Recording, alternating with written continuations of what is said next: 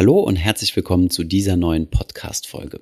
In dieser Folge habe ich mal ein sehr interessantes Interview für euch, welches Anna mit Ulrich Binzeil, dem Experten für den digitalen Euro der Europäischen Zentralbank, geführt hat. Sie hat verschiedene Fragen gestellt, unter anderem, warum man solch einen digitalen Euro überhaupt braucht, ob der digitale Euro vielleicht nicht schon zu spät ist, wie das Ganze mit den Kryptowährungen aussieht und wie das Ganze beim digitalen Euro mit dem Datenschutz aussieht und ob der digitale Euro denn das Bargeld ablösen soll. All diese Themen hat Anna in ihrem Interview mit Herrn Binzei besprochen. Viel Spaß bei dieser Folge.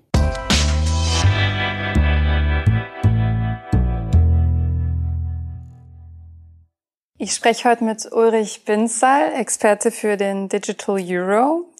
Das klingt spannend. Ähm, können Sie mir in ein bis zwei Sätzen erklären, was der digitale Euro ist oder sein will? Der digitale Euro, kann man vielleicht vereinfacht sagen, ist Banknoten in der Form eines digitalen Zahlungsmittels. Also wir alle benutzen Banknoten, aber fast alle bezahlen auch elektronisch. Im E-Commerce kann man ja nur elektronisch bezahlen. Und der digitale Euro wäre praktisch die Kombination einerseits Geld, was die Zentralbank direkt imitiert, aber in elektronischer Form. Inwiefern unterscheidet sich der digitale Euro von eben digitalen Zahlungen via EC oder Kreditkarte? Ja, also in der äußerlichen Form muss er sich gar nicht so sehr unterscheiden. Also es gibt die noch nicht. Er muss ja erst entwickelt werden.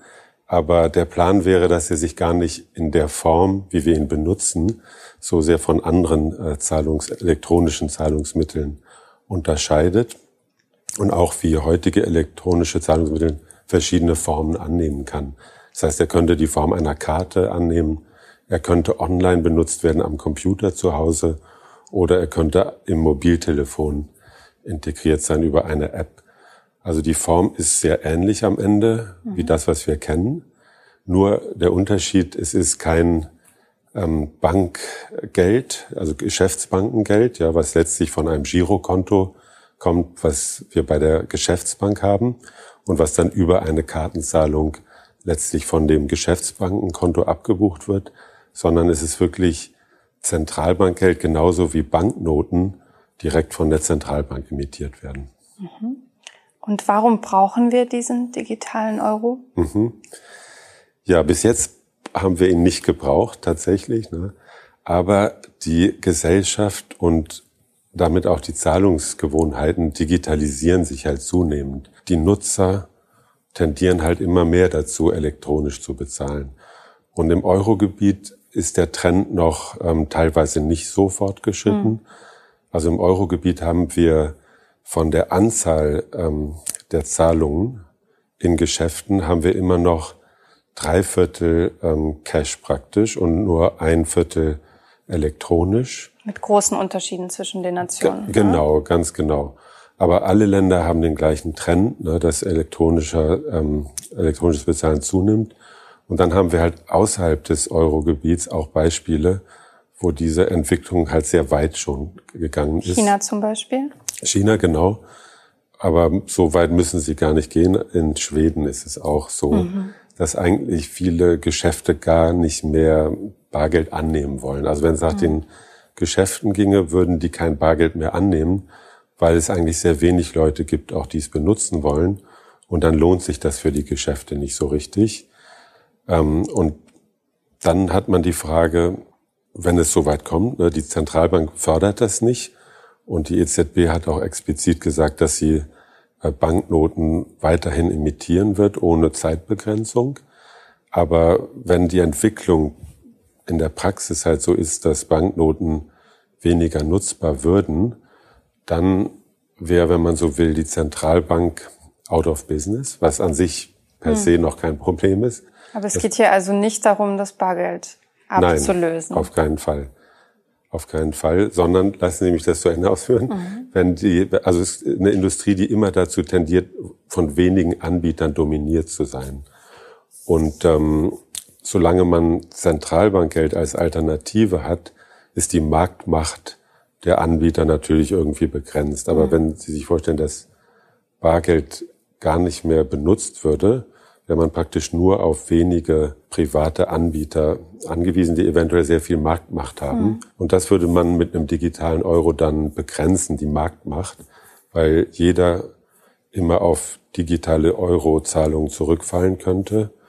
Und die sollen kostenlos sein an sich, so dass, ähm, dass da immer diese Rückfallmöglichkeit bestehen würde. Und der mhm. digitale Euro würde halt auch da die Währungssouveränität erhalten, mhm. in dem Sinne, dass man nicht völlig abhängig wäre von wenigen Firmen, deren Muttergesellschaft im Ausland sitzt. Mhm. Also es geht in gewisser Weise auch um Regulierung, um Balance schaffen? Ja, ich würde sagen, in der Industrie, die immer dazu neigt, ähm, Marktmacht, dass die großen Anbieter Marktmacht haben werden, geht es auch darum, mhm. ähm, da für den Bürger halt äh, immer eine weitere Lösung bereitzuhalten, die ja in der Vergangenheit immer da war, in der Form mhm. von Bargeld, aber die nicht mehr da wäre, wenn wir also die schwedische Entwicklung praktisch auch hier hätten oder darüber hinausgehen. Noch, also der, der, die Geschwindigkeit ähm, im Fortschritt, sagen wir mal, im digitalen Zahlungsverkehr ist ja enorm mhm. gewesen. Jetzt mit ähm, biometrischer Erkennung und bezahlen. Auch durch mit die Pandemie ganz stark beschleunigt worden. Ja, auch nochmal beschleunigt ja. worden. Also das sind schon Trends, die, die sehr schnell dann mhm. weitergehen können. Und also der Bericht, den wir veröffentlicht haben, der sagt, im Moment brauchen wir eigentlich noch keinen digitalen Euro, mhm. aber diese Trends gibt es halt.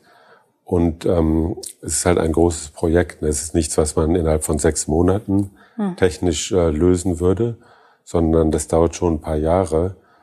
Und der Zeithorizont ist halt so, dass in der Zeit durchaus diese Entwicklungen eintreten können. Und deshalb sagt der Bericht halt, ähm, müssen wir daran weiterarbeiten und eventuell ähm, im nächsten Sommer entscheiden, ob ein Projekt wirklich gemacht wird, in mhm. der dann wirklich mhm.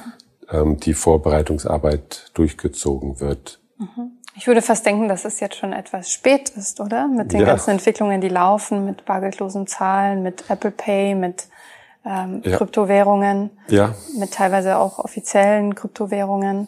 Ja. Ist die EZB da nicht sogar ein bisschen spät dran? Ja, ja.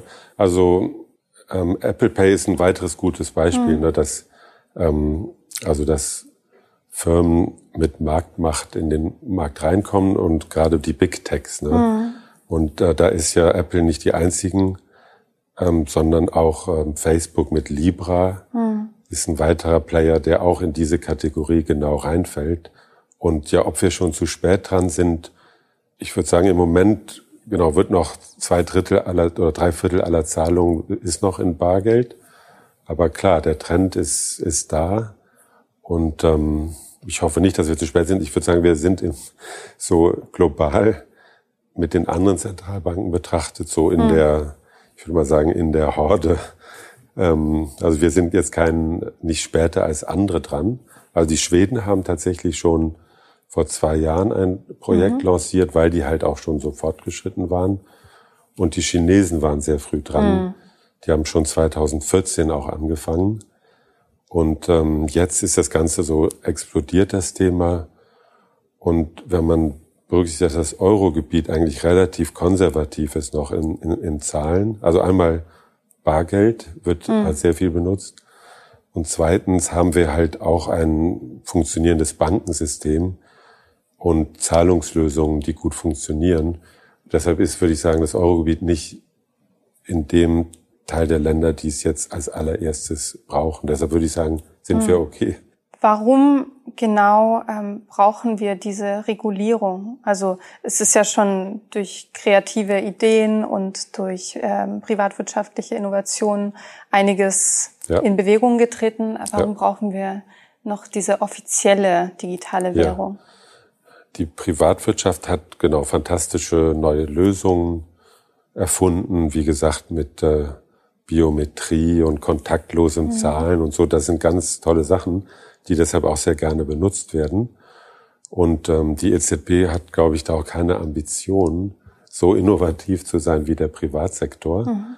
Außerdem wäre das Ideal, dass äh, der digitale Euro halt eingebunden wird in diese existierenden Lösungen. Mhm. Ja, das muss nicht alles neu erfunden werden. Die Idee ist auf jeden Fall eine Koexistenz mhm. Von digitalem Zentralbankgeld und den privaten Lösungen. In gewisser Weise so, wie wir es ja hatten jetzt die letzten Jahrzehnte, ne, Koexistenz von Bargeld, von der Zentralbank emittiert und anderen digitalen privaten Zahlungsmitteln. Nur wenn halt Bargeld verschwindet in der hm. Nutzung, also es wird weiterhin emittiert, aber es wird nicht mehr genutzt, dann ist es vielleicht die natürliche Entwicklung, dass die Zentralbank was anbietet, weiterhin was genutzt werden kann, aus den Gründen, die ich genannt habe, also mhm. dass der Bürger halt auf die Lösung immer zurückfallen kann in einem Markt, ja, der halt äh, schnell oligopolistisch ist, mhm. wo dann die großen Player Marktmacht haben. Sie sagen, nächstes Jahr im Sommer soll entschieden werden, ob dieses Projekt genau. lanciert wird. Ähm, wie lange wird der Prozess dann dauern? Denn dann geht's ja erst richtig los. Genau. Dann muss der Projektplan erstellt mhm. werden, ja. Und ähm, das haben wir noch nicht gemacht, aber die Erfahrung, würde ich sagen, lehrt, dass bei so großen Projekten es doch, ich sag mal, drei, vier Jahre dauert, ja. Mhm. Ähm, so dass wir vielleicht dann 2025 oder so uns vorstellen könnten, vielleicht mhm. den digitalen Euro zu haben. Wobei man muss unterscheiden zwischen Entscheidung, ein Projekt zu lancieren und Entscheidung, den digitalen Euro wirklich zu emittieren. Mhm. Das heißt, theoretisch könnte man auch das Projekt lancieren, aber dann 2025 aus irgendwelchen Gründen sagen, eigentlich denken wir, wir brauchen ihn noch nicht. Mhm. Also es ist ähm, keine Entscheidung. Das Projekt heißt nur, wir geben Geld aus, weil wir denken, es gibt diese Szenarien mhm. und es lohnt sich, das Geld jetzt auszugeben. Aber es heißt noch nicht, dass man es wirklich macht, aber es macht es mhm. vielleicht wahrscheinlicher, dass man es dann macht. Wie blicken Sie eigentlich auf äh, Kryptowährungen mhm. und auf Liebe, also auf diese ganzen ja. bereits bestehenden Optionen? Ja, die offizielle Sicht der Zentralbanken und ich würde sagen, das macht auch Sinn, ist, dass das keine keine Währungen sind, sondern mhm. spekulative Investments, mhm. werden natürlich dann benutzt für Zahlungen auch im illegalen Bereich, wo halt die ein, sagen wir mal, ein Merk Merkmale haben, die halt andere normale Zahlungsmittel nicht haben. Elektronische Zahlungsmittel, dass man sie ja nicht zurückverfolgen mhm. kann, richtig. Aber abgesehen davon sind sie kein geeignetes Zahlungsmittel. Mhm und deshalb nicht relevant. Also bei Libra ist es anders. Libra hat ja den Anspruch, ähm, zumindest in der zweiten Version, eins zu eins in Euro oder Dollar denominiert zu sein. Und ähm, das wäre dann ein Zahlungsmittel. Ne? Das, die wollen ja das dann mit einer Reserve decken. Also eigentlich so ein bisschen wie eine Bankbilanz oder man kann das nennen eine in Englisch Narrow Bank, eine enge Bank, mhm. weil sie praktisch nur auf der Verbindlichkeitenseite irgendein Zahlungsmittel emittiert, auf der aktiver Seite nur liquide Reserven hält, also keine Kredite an Firmen vergibt und so.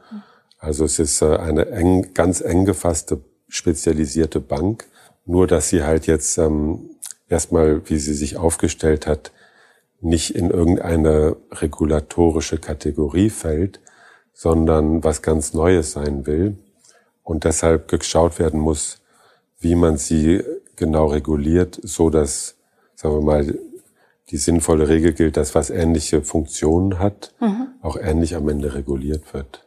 Und Stichwort Regulierung, da habe ich gleich ähm, die Frage nach dem Datenschutz. Mhm. Also ja. wie soll gewährleistet werden, dass obwohl die Zentralbank diesen digitalen Euro emittiert, ich trotzdem mir sicher sein kann, dass meine Daten geschützt sind? Ja, also die EZB hätte ja im Gegensatz zu privaten Anbietern jetzt gar kein kommerzielles Interesse an den mhm. Daten. Also private Anbieter haben ja festgestellt, dass natürlich Zahlungsdaten super wertvoll sind, weil sie wirklich alles über den Konsumenten hm. sagen. Vielleicht noch mehr als das Surfverhalten. Wenn man Geld für was ausgibt, ist es wirklich ein, mhm. ein Fakt, ja. Deshalb sind es sehr wertvolle Daten und die EZB würde diese Daten nie verwenden mhm. für kommerzielle Zwecke im Gegensatz zu ähm, anderen Anbietern, die in ihrem Geschäftsmodell das eine wichtige Rolle spielt. Dann ist die EZB natürlich gesetzlich verpflichtet, auch ähm, gesetzliche Vorschriften im Bereich der Geldwäsche und so anzuwenden. Das heißt, es gibt dann einen, müsste dann einen Betrag geben, eine Schwelle geben, über die hinaus dann Zahlungen schon ähm, reported werden müssen, ja. Aber da ist die EZB nicht der Gesetzgeber, sondern die EZB würde nur anwenden, was halt der Gesetzgeber im Interesse der Gesellschaft ähm, beschlossen hat. Und ansonsten haben wir kein Interesse an den Daten. Hm. Das heißt, wir können nach einer technischen Lösung suchen, wo die Speicherung der Daten minimiert wird, wo hm. Daten gelöscht werden, wo immer es geht, ja. Also das ist auch in unserem Interesse. Wir wollen keine unnötigen Daten haben. Und ähm, dann muss man halt gucken, wie die technische Lösung aussieht. Gibt es da schon Ideen? Ja, es gibt verschiedene Protokolle, wie so eine mhm. Währung funktionieren kann. Ich meine, das äh, vielleicht einfachste Standardprotokoll, was am besten getestet ist und was auch im Zahlungsverkehr heutzutage ja normal ist, ist, dass man irgendwo ein zentrales Kontensystem hat, wo man alles verbucht und auch alle Buchungssätze so und so viele Jahre speichert. Ne? Die Bank speichert ja jeden meiner Giralkonto Buchungssätze, ne? so und so viele Jahre muss sie auch machen. Da ist ein Konto und da steht alles drin. Und so könnte man natürlich auch einen digitalen Euro machen, dass man sagt, man bietet halt Konten an für alle. Und dann ist die Frage, wie lange man die Daten behält. Ne? Man kann auch die mhm. löschen. Das ist, wenn es keine gesetzliche Vorgabe gibt, ähm, sie zu speichern, könnte man sie löschen.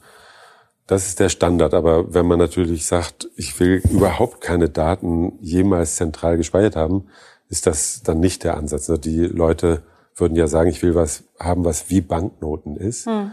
wo wirklich keiner zu irgendeinem Zeitpunkt einen elektronischen Datensatz hat, ähm, und da gibt's Lösungen, die natürlich dann aber andere Nachteile haben, hm. weil ähm, natürlich eine richtige Online-Lösung, wo Daten immer mit einem zentralen, ähm, zentralen Konto verglichen hm. werden, sind natürlich am sichersten auch. Ne?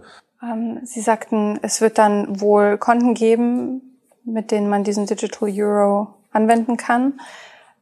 Wird das eine Option sein oder wird das automatisiert ähm, in die Gesellschaft geworfen? Nee, also keiner, keiner muss ein Konto haben. Das ist auf jeden Fall freiwillig.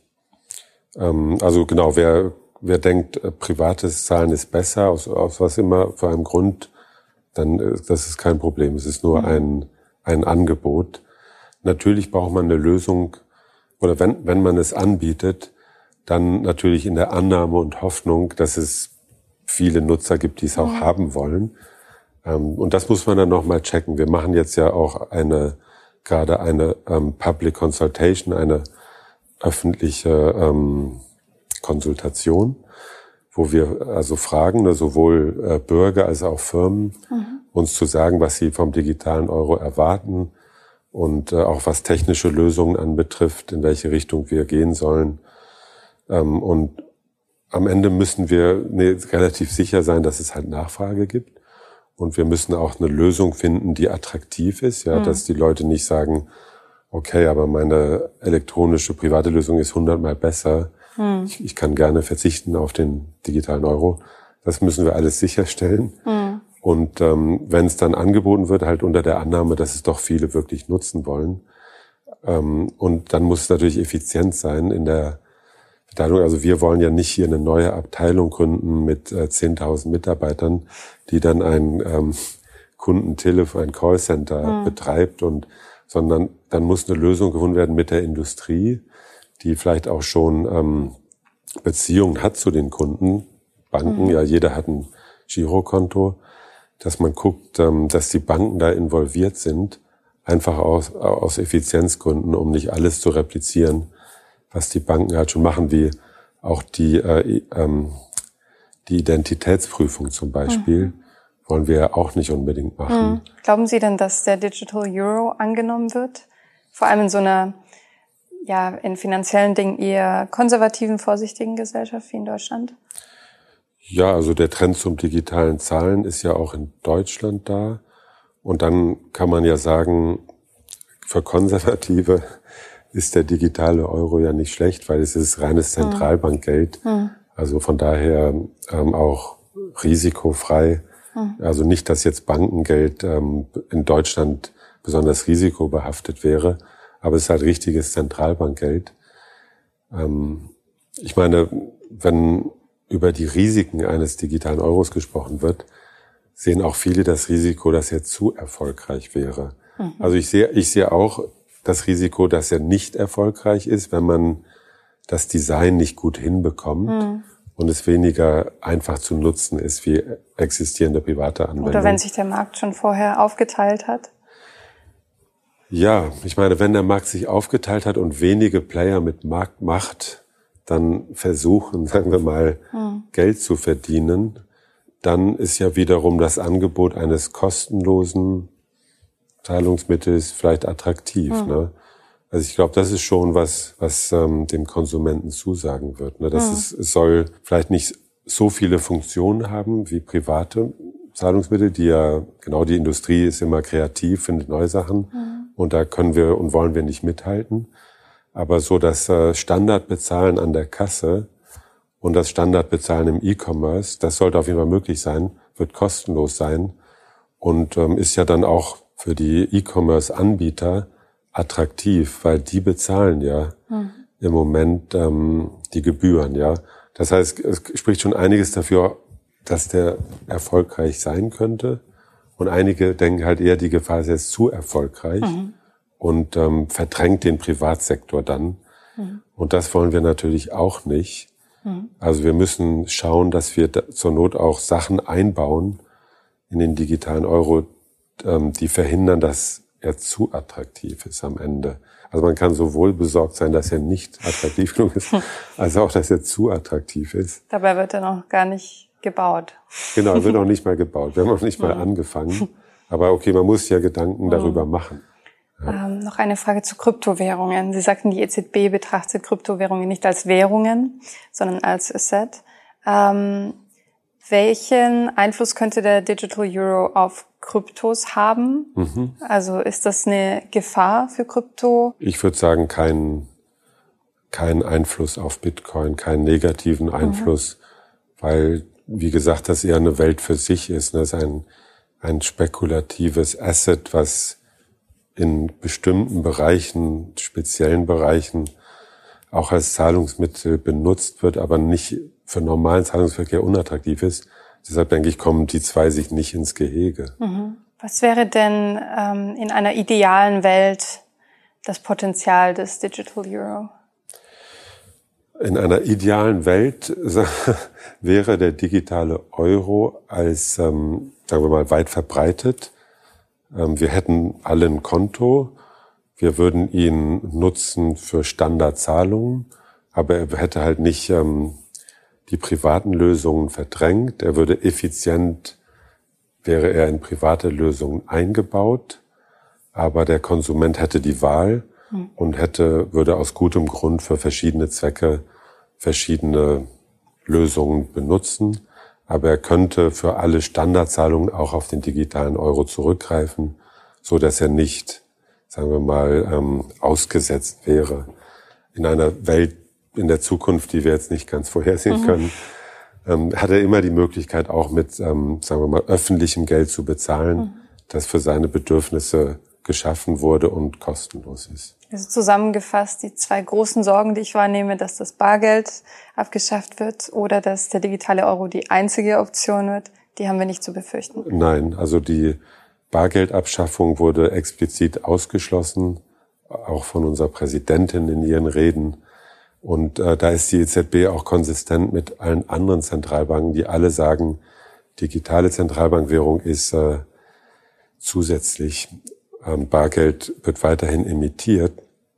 Und von daher kann es auch weiterhin gebunkert werden. Selbst wenn, sagen wir mal, es als Zahlungsmittel in ein paar Jahren nicht mehr willkommen wäre in mhm. Geschäften. Im E-Commerce ist es ja schon nicht mehr nutzbar. Ne? Mhm.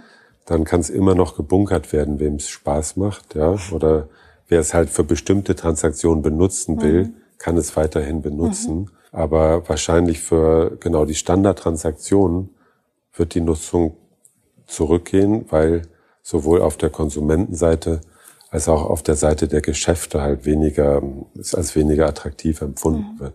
Äh, noch eine ganz andere Frage. Auf unserem YouTube-Channel geht es ja viel um Investieren, nicht nur um die Mechanismen ja. dahinter und um Finanzthemen im Allgemeinen. Ähm, möchten Sie mir verraten, wie Sie privat Geld anlegen? Oh, ja. ähm, Im Moment also sind meine liquiden Mittel so, dass ich nicht, ähm, sagen wir mal, es einfach auf meinem Girokonto lasse. Mhm. Aber das, das ändert sich im Zeitverlauf. Ähm, ich hatte auch schon in, in, in Aktienfonds investiert. Mhm. Bei der EZB haben wir ähm, Regeln für Mitarbeiter, mhm. die uns verbieten, jetzt einzelne Aktien zu kaufen, ähm, die wir ja auch über unser Corporate Bond Portfolio haben könnten, weil da halt Conflicts of Interest oder mhm. Insider Information sein könnte. Das heißt, wir dürfen eigentlich nur Fonds kaufen. Verstehe. Ähm, und ähm, das ist mir auch recht. Ich bin jetzt kein, also ich glaube an die Effizienz der Märkte, beziehungsweise wenn man meinen möchte, dass man es besser weiß und hm. irgendeine ein, ein, äh, eine Aktie rausfischen möchte, muss man sich sehr gut informieren. Und äh, dazu habe ich jetzt keine Zeit oder besonderes Interesse. Aber ich verstehe die Leute, die es äh, interessiert und die mhm.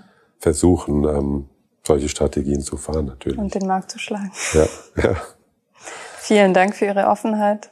Danke, dass Sie sich Zeit genommen haben, ja. uns den digitalen Euro zu erklären. Vielen Dank, ja. Ich hoffe, diese Podcast-Folge hat dir gefallen. Wenn ja, dann zöger doch nicht in deinem Umfeld über diesen Podcast zu sprechen, bei Freunden und Bekannten.